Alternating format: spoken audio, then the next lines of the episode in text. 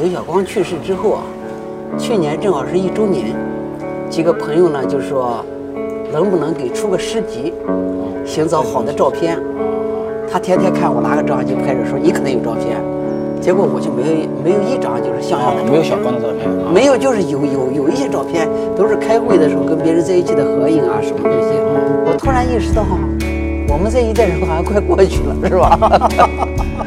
记录一个时代，主要是记录人嘛，啊，就是要把这一批人呢记录下来。所以去年十月份我就有一个强烈的愿望，把我身边的朋友都拍下来。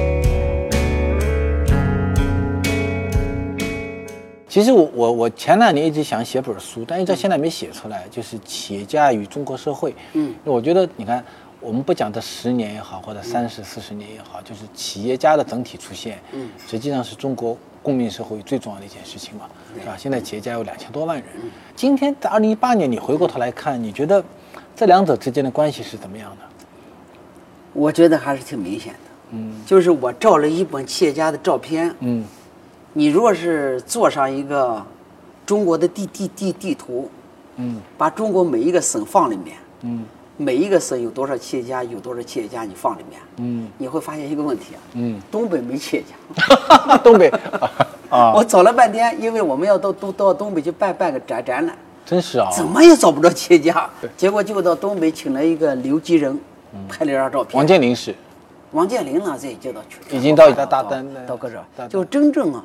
在在了东北发展企业家还是比较少的，所以就是你那说的这个啊，就是企业家和中国社会这个画面太大了。嗯，你具体化的话就是什么地方企业家多，嗯，什么地方的就业问题、经济发展的问题都都了解解决了。嗯，什么地方没企业家，嗯，什么扶贫的问题就来了，各种问题就就就就就来了。对，很有意思，很有意思，很有意思。哎，你这个细节很好啊，你从这个本子里就看得到，是吧？哪些哪里企业家多，而且你很无意识的嘛。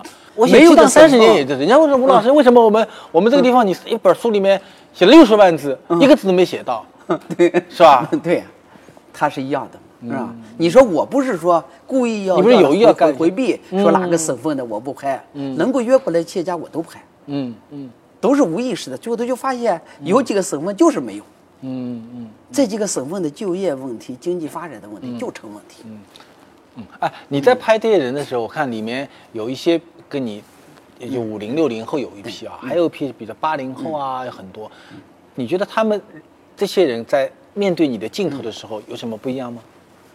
觉得年纪越轻的人越来活泼，就是越能把这个自我表表现出来。呃，年纪越大的人的话，就是有包袱。越了死板是吧？就觉得我的 就是这个形象应该是什么的形象？对，其实不重要嘛。啊，只要把自己真实的一面展展现出来就可以了，是吧？睁眼睛闭眼睛都不重要，是吧？过去这个十年啊，你变好的一部分和变坏的一部分分别是什么？有吗？我觉得你个人来讲，先说变坏的一部分吧。有变坏的吗？就是我觉得这十年时间还是变得很懒。懒，嗯，哦，我觉得这个十年前的话很勤快的，早起，然后每天勤奋工作，要吃苦，然后觉得做吃苦的话就觉得是个很大的享受，是吧？嗯，吃饭一定要吃干净，衣服一定要穿破，每次都要坐经济舱，嗯，这是必备的，嗯嗯。现在这十年时间了，就是。一定要坐公务舱是吧？然后呢？这不是很好吗？啊，开始享受生活了。啊，可是对对对。对，你是不是是不是想起老乡们，心里就心里就有内疚感？就是说，怎么说呢？还不是这种内疚感，就觉得自己呢没有年轻的时候的这股劲，是吧？就是我要吃苦啊，嗯，我要个什么东西，这个可能是变坏的一点吧。嗯，变好的一点呢，我觉得就是关注的问题的面。更大了，更大了。嗯，原来就是关注自己的企业，是的，是的。最多了关注自己的行业。其实我认识你应该就在微博之前嘞，咱们十来年了，十多年是吧？对对对。对，其实你变化还挺大的。所以那时候认识可能就是房地产啊、不动产。你现在你你人生要宽宽得多。我觉得这十年时间，微博给我带来的知识啊，嗯，能够占到一半，嗯，能够占到一半啊。就在微博上面，有的时候跟下面的网友东说一句西说一句，你得想啊，是吧？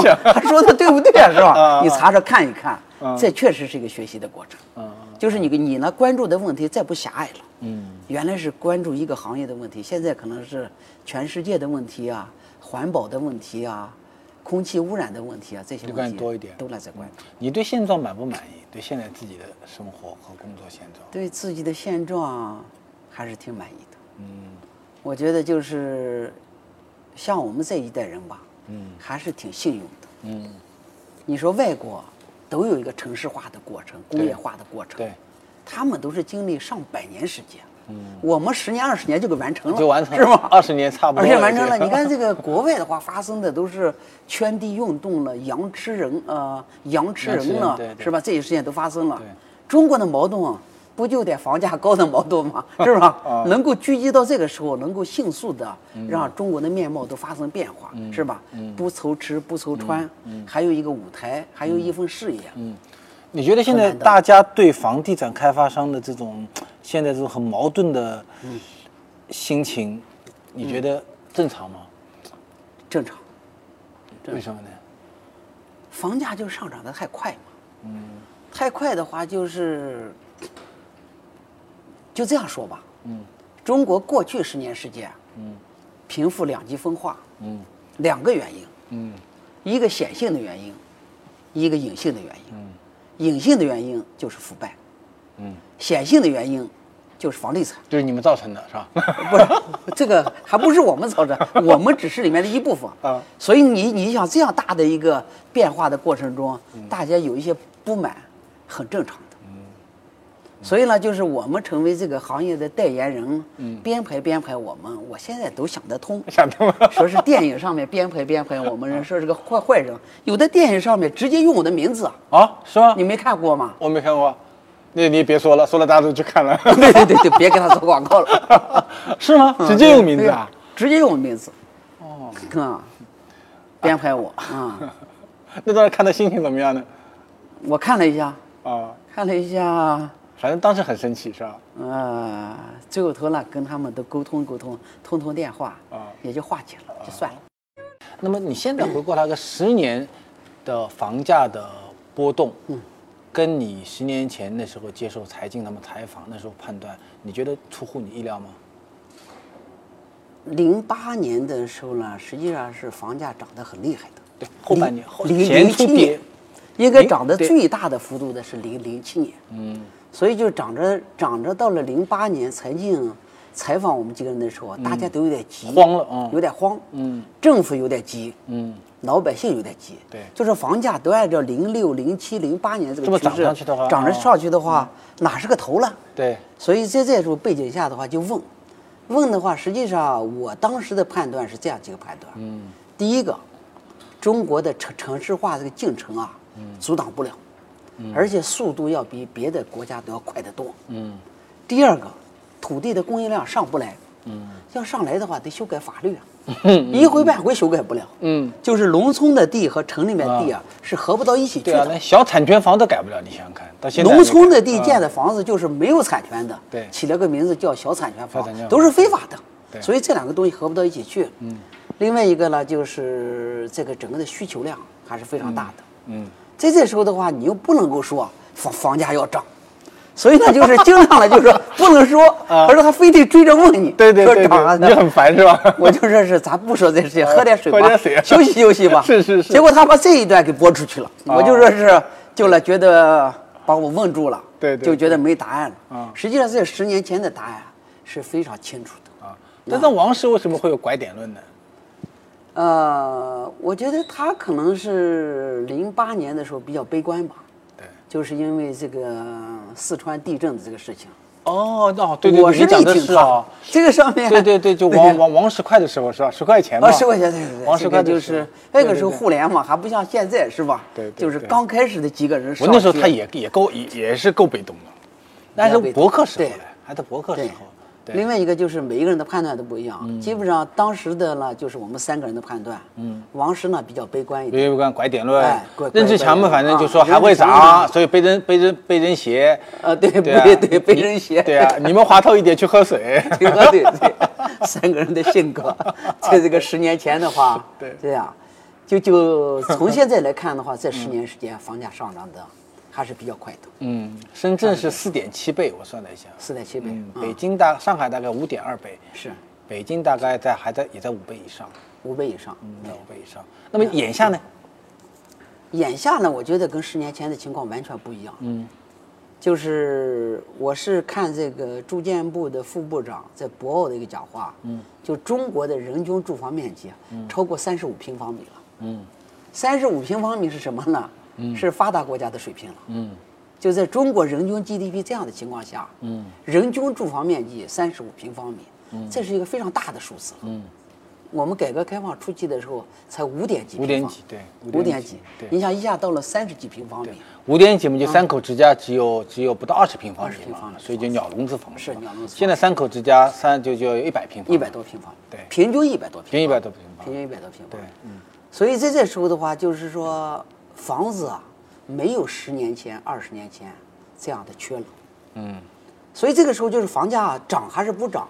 嗯，我觉得第一个税收不会有太大的变化，嗯，土地政策不会有太大的变化，嗯，唯一能够看到变化的就是银根是紧还是松。货币政策，对，只要市场上面钱多，房价一定得涨，钱没地方去。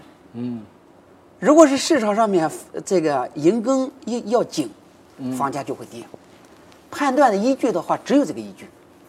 啊，会不会出现一个情况啊？这我我我最近我在看中国的城市啊，就是未来十年中国的城镇化会怎么走不知道啊，但超级城市可能是一个趋势。对就咱们在上海现在是两两千七百八十万人口吧，嗯，那就是说十年后它可能就变成三千七百八十万人口，现在都按这么规划在走嘛。对吧？那么就是北京、上海、深圳或者武汉，我到郑州去也是，西安就人口大量靠在超级城市聚集，然后呢，像农村，像你看到的丰宁这些地方，嗯。就人口越来越少，对。荒地越来越多，然后呢，那么就造成它就大量的不均衡，就会人口向城大城市聚集，那大城市房价还得涨，会出现这情况吗？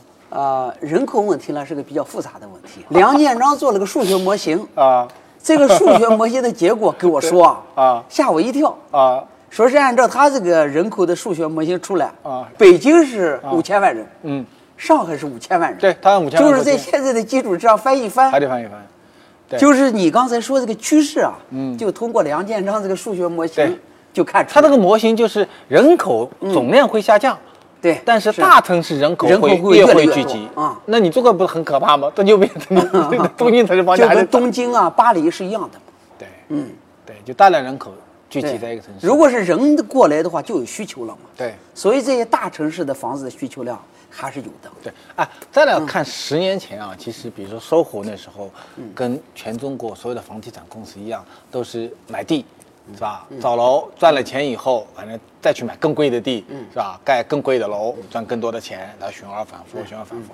那你十年过去，你看，其实再来回过头看，其实你走了一条跟别的地产公司不一样的路嘛，是吧？你看我们现在在你的楼里，你就大量自持，然后呢，过去几年呢又又抛售了很多的一些销售，销售啊不是销抛售。哇，对，不用跑吧，就就对，不用跑，对，就是销售了一些四百多亿的对物业，然后但是你看另外有一些朋友们，他就是变成了每年要要卖多少，要卖三千亿、五千亿这样的，全世界你说五千亿的房地产公司也就在中国会有吧，而且还不止一家，对吧？今年上半年大概两千亿的房子已经有四家还是五家了，对吧嗯？OK，那么就为什么会你跟他们走一个完全不一样的道路呢？我觉得对市场和未来风险的判断不一样。嗯，他们为什么会那么激进的判断呢？呃，你跟他们讨论过没有？你跟他们讨论过没有？讨论的很少，因为在每一个人的判断都是根深蒂固的、啊。惯性吧。啊，就是过去十年、十五年时间在不断的涨，嗯，人们在这个惯性思维下就觉得了还可以涨，嗯，还可以涨。可是我呢，我记得十年前的话，就是零八年说过一句话，嗯，就是房地产的风险，只要不偷税漏税，不了违法乱纪，不行贿受贿，就没风险。没风险。因为房地产的发展空间很大，上涨的幅度很大。嗯，可是到了今天，嗯，一八年的时候风险就不一样了，在哪里呢？汇率可能是风险，因为这大房地产公司借的债了是外汇的债，嗯，它的收入是人民币的收入，嗯，这两个汇率就不一样。嗯，另外呢就是持续涨了十年、十五年，嗯，一旦跌了，资产价格，你的土地、在建工程、房子跌百分之二十，能不能受得了？嗯，跌百分之三十，能不能受得了？就是越大越扛不住，嗯是吧？就有这样一种可能性。所以到了这个一八年的时候，嗯，我们再看这个房地产市场，嗯，存在的风险就会比较多。嗯，其实你开始停止买地已经是有几年，三年了吧？呃，三年时间，有三年时间。嗯啊，那为什么在一六年左右，对，一六年就会就会做这么一个决定的？呃，就是实实际上呢，我觉得就是做任何生意啊，嗯，都要看这个基本的常识。嗯，常识我觉得有两个。嗯，第一个基本的常识呢，就是供应量和需求量，嗯，能不能平衡？嗯，当然这个看的话，有的时候不好看。嗯，供应量还好算。嗯，需求量在哪呢？突然一下几万人出来，你不知道从哪出来是吧？对对对对可是我们可以通过另外一些指标来看。嗯，例如像这个租金的回报率。嗯，每一个城市购买了房子，嗯，按照当前的价格算，嗯，租金回报率高还是低？嗯，现在一般的城市啊，嗯，所有的房子算下来，不到二租金回报率啊，没有超过三的吧？对，不到二。好的呢就是二点几，不好的就是一啊。嗯，可是住宅基本上在一左右，一多是吧？写字楼有二点几，有二点几对，，三点几有。可是银行贷款的基准利率是多少？四点九。嗯，就是你把银行的钱按照百分之四点九贷过来，嗯，呃，买了地，建了房子，辛辛苦苦建了房子，嗯，你真正租着出去，嗯，它的回报率只有百分之一，嗯，这这就是一个不合算的生意。嗯，但这个已经好多年了，好吧？这已经是十五多年都是这样的。你说的这个观点啊，我给好多人说了说，中国的情况就是这样的。对，十多年这样。我说不对我十多年前买房子就是一点二点几啊。啊、但买了五六年以后，你再回过头看那个房价，哎，觉得好像啊就就就回报率高了。呃，我给你举个例子吧，啊，就是我在一九九九年建的项目，嗯，就是 SOHO 现代啊，现在生售后城那个啊，对，这个项目购买我房子的人，租金回报率是百分之二十，当年吗？当年是百分之二十，是从百分之二十一直降降降降到现在的百分之一的，啊降到百分之一的。因为我是亲身的经历了这个过过程，啊，九九年房价会越越九九降年是北京房价只有三千多嘛，应该是。呃，我这个房子销售到七千多，啊，那你贵精装修的啊，带了家具的啊七千多。这房子买了房子就可以租租就就就可以租着出去租着出去的回报率就百分之二十，百分之二十没多长时间，大概半年一年时间哦，紧接着就降到百分之十五、嗯十五呃十二、十三，一直降下来，降到现在的百分之一。嗯，所以这就是你判断市场的一个最重要的指指标嘛。嗯，就是你的租金回报率，嗯，比你的银行贷款的利率要低得多。哎，那么如果现在有一个年轻人，二十多岁，如果到上海、北京，嗯，你建议他们买房子吗？从这个经济账上来算啊，租房子合算。还租合算？租房子合算，就是租租金不管怎么涨，相对于你的售价，就是买房子价格来说还是低。嗯，可是你要是有钱，有大量的钱，你放下，万一呢通货膨胀了呢？啊啊说是我这个手里面有钱和房子，总觉得房子还是比较更靠谱一点更靠谱一点。啊啊，房子还可以抵御通货膨胀嘛。啊！如果是央行放的钱的量非常大，嗯，是吧？通货膨胀率非非非常高的话，嗯，还是拥有房子好。等于说了没说？没，那就是我没说清楚 现在你碰到老任，他们怎么还怎么认为的？啊任志强他们，我刚才还是啊基本上还是看涨多嘛啊呃，对了，房价是吧？啊，他看涨，他他有好多的数据，嗯，说是政府限制土地的供应，供应量不足了，然后哪哪个数据开工量不足了，投资不足了，嗯，市场的需求还在，他有他的一套逻逻辑，嗯，他就是算到这个逻辑里面，怎么算都都都都得涨都了涨，是吧？他不是胡说八道的，不是为了迎合谁去说的，啊啊啊！可是我算的是另外一个逻辑，嗯。就是这个租金回报率跟银行贷款的利率，嗯。不能够匹配。嗯。做生意永远都是进的价格低，出的价格高，嗯就可以赚到钱。嗯现在是进的价格，资金的价格高，嗯，出的价格低，要不了。这生意就没法做了。嗯嗯，哎，你在你觉得你做了那么多年生意啊，嗯你的个性上是偏激进一点还是偏保守一点的？呃，偏保守一点。你是学财务出身的嘛？呃是有关系学过一点财务啊可是我就是整个对风险的判断比较保守。我觉得跟小的时候的经历有关系，哦，因为因为小的时候在爸爸说话上右派啊，对对对对，你们家很坎坷。在在那个坎坷的这个经历有有关系啊，就是对任何事情啊都是想最坏的可能性是什么？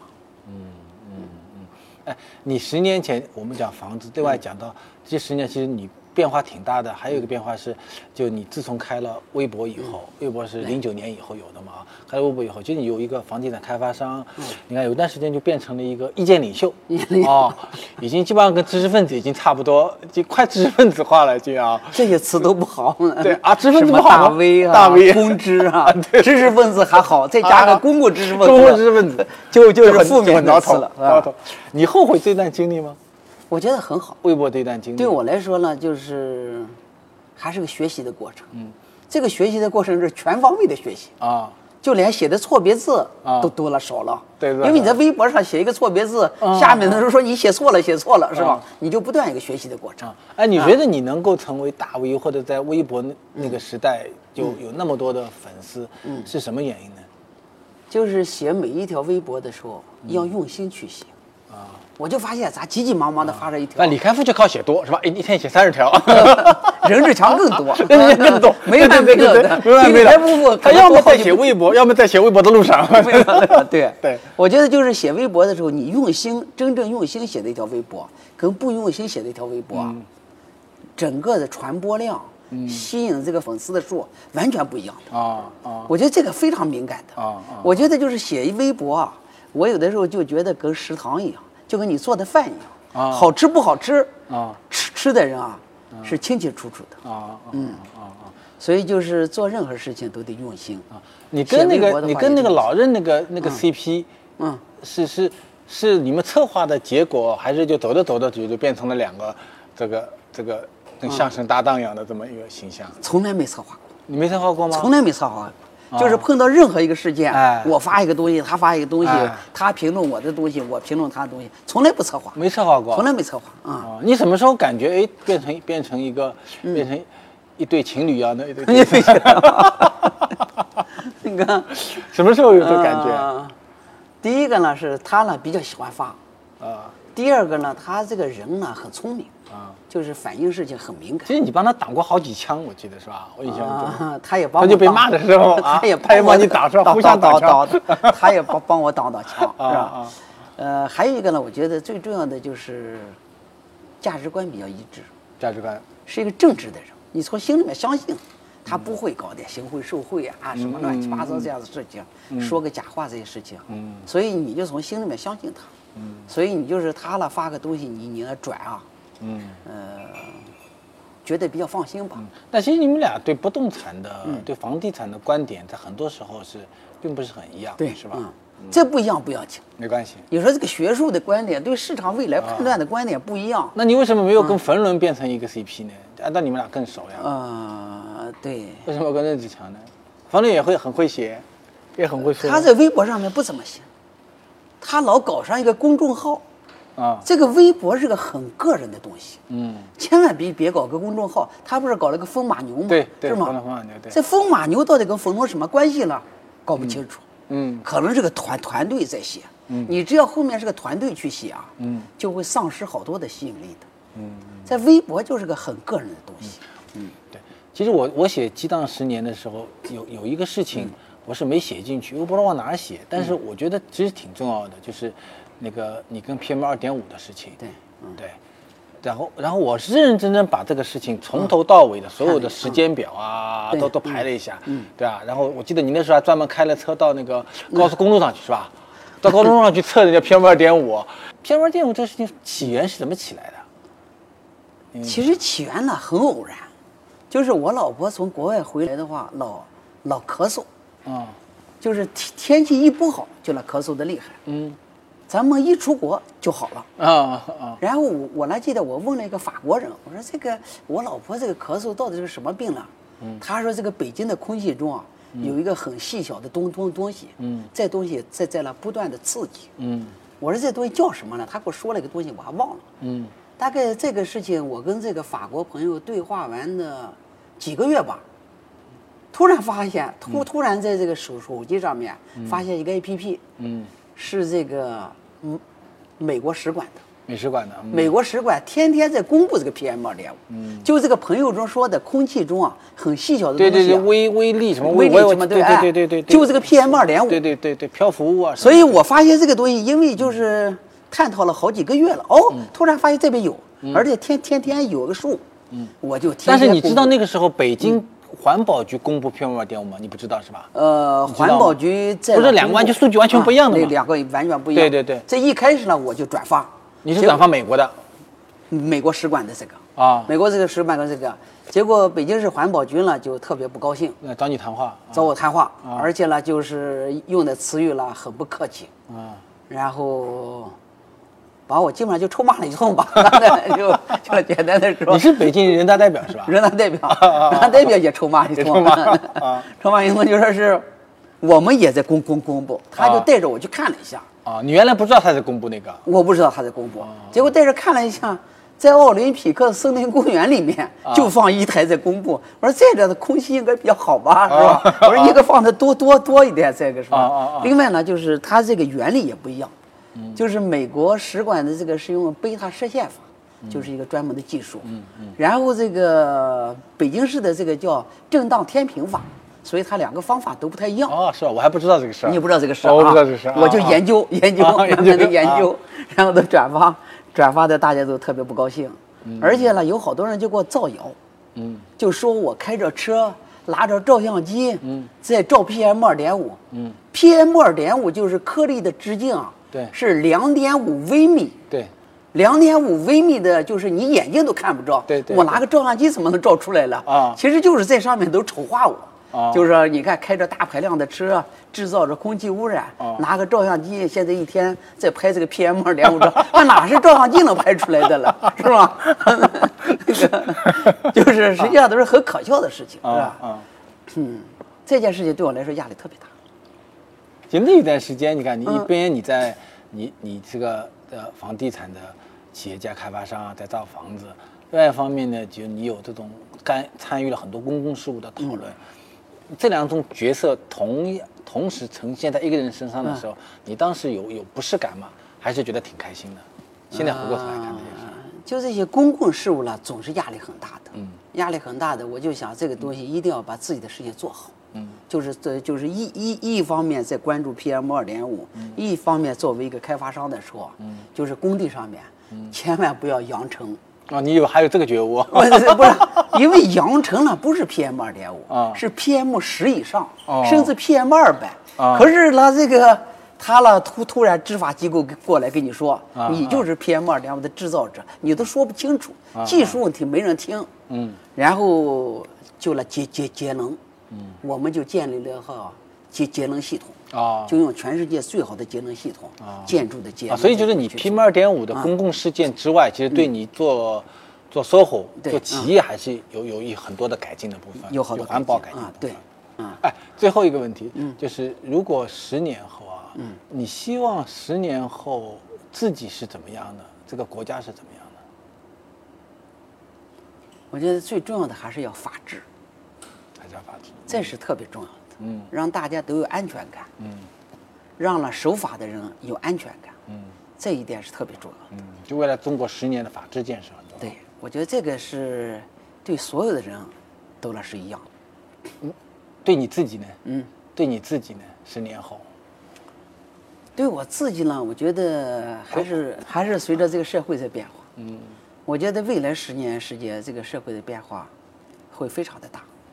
嗯，这种变变化绝不是出台一个政策啊，一个法律，嗯，而是互联网、人工智能，嗯，这些带来的变化。嗯，我觉得可能是一个根本性的变化。嗯其实我们看到过去十年时间，我们的购物、支付包括吃个饭是吧？包括骑个自行车都在变化。十年前连智能手机都没有嘛？你想，连智能手机都没有，是吧？我觉得未来十年的变化，一定比过去十年的变化还要大啊！是一个加加是一个加速度的变化，嗯，指数曲线的变化。嗯我觉得变化会非常快的。你会改变这句话吗？我觉得会变，会改变。因为这个十年前、二十年间不一样。嗯因为我碰到的几个合伙人啊，嗯是爱好太多，嗯是吧？你可以，嗯你可以知对对对对知知道，对对对我们几个合伙人爱好太多对对，对所以我就给他说做任何事情越纯粹越好。越深越好。做商人的话，也要做一个纯纯纯粹的商人。嗯在今天这个时代啊，嗯，就互联网的时代啊，一定要夸好。要夸好。别的行业的话，会给你不一样的启发，嗯。会给你不一样的思想。